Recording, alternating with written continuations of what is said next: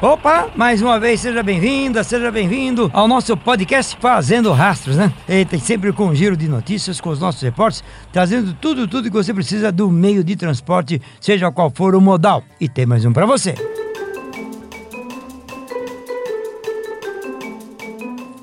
Opa, tudo bom? Sou o Daniel Santana. Olá, pessoal! Segunda-feira, começando semana nova aqui no Fazendo Rastros. Eu sou a Paula Toco.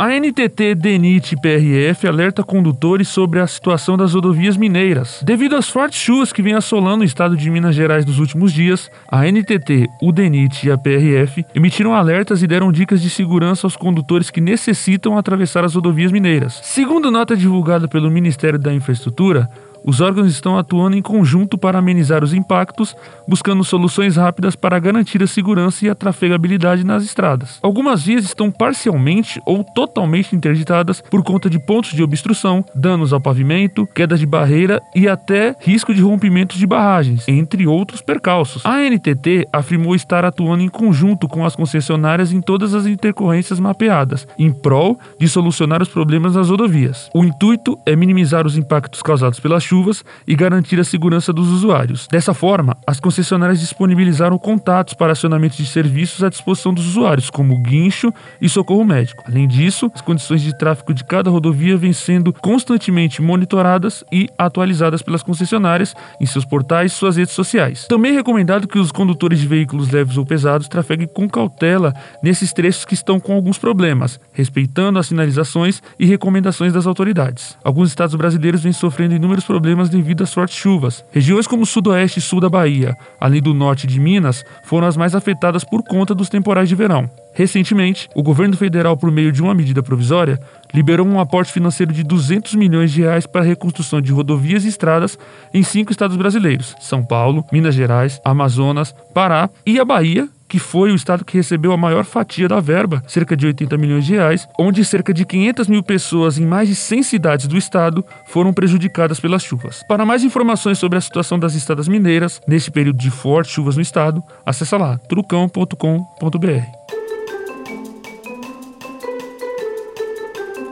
A Comissão de Meio Ambiente e Desenvolvimento Sustentável da Câmara dos Deputados aprovou o projeto de lei que é o 1164 de 2019, e esse projeto exime o transportador terceirizado da responsabilidade quando for pego fazendo transporte de madeira irregular caso ele não tenha condições de verificar que a carga é ilegal. Essa proposta de lei, ela altera a lei de crimes ambientais. Por quê? Porque, segundo quem propôs né, a esse projeto, que foi o deputado Lúcio Muschini, do MDB de Rondônia, ele disse que a ideia é evitar que um motorista que seja contratado para o transporte de madeira, principalmente o autônomo, seja injustamente processado por ser flagrado transportando madeira ilegal, caso os responsáveis pela fraude sejam o expedidor da madeira ou o destinatário da madeira. E que o transportador não tenha conhecimentos técnicos necessários para detectar a fraude. Ou seja, por exemplo, um motorista autônomo é chamado para fazer uma, um transporte de carga de toras. Ele chega lá, muito provavelmente ele não sabe, olhando para aquela tora de madeira, se aquilo é de madeira que pode ou não ser cortada e transportada, se aquela carga é ou não ilegal. E nesse caso, hoje, o motorista é processado e o caminhão é apreendido juntamente com a carga. A ideia é que agora apenas a carga seja apreendida, ou seja, o caminhão não fica apreendido e o motorista autônomo não fica sem o seu instrumento de trabalho. E além disso, disso, uma vez comprovado que quem sabia da ilegalidade era quem estava enviando a carga, quem estava recebendo e não o transportador, esse transportador não seja processado. Agora, nada muda se o transportador fizer isso como parte de um esquema de fraudes de transporte de madeira. Se ele souber da ilegalidade daquela operação, aí ele continua sendo processado como já acontece hoje.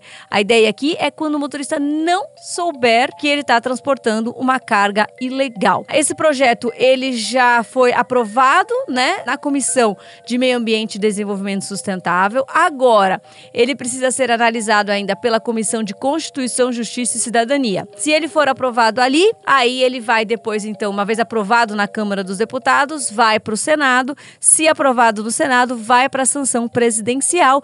E se aprovado pelo presidente, aí sim passa a valer. Por enquanto, continuam valendo as regras atuais. Ou seja, motorista que é pego fazendo transporte irregular de madeira sofre sim é, processo de acordo com a lei de crimes ambientais e fica sem o caminhão e sem a carga.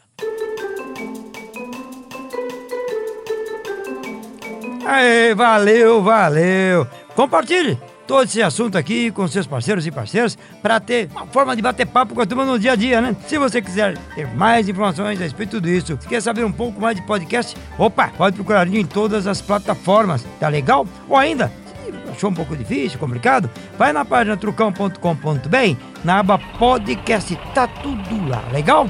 Boa tocada pra você e amanhã tem mais. O Fazendo Rastros de hoje vai ficando por aqui. Este episódio teve a apresentação de Pedro Trucão, matérias de Daniel Santana e Paula Toco e edição de Felipe Rodrigues. Tchau, tchau!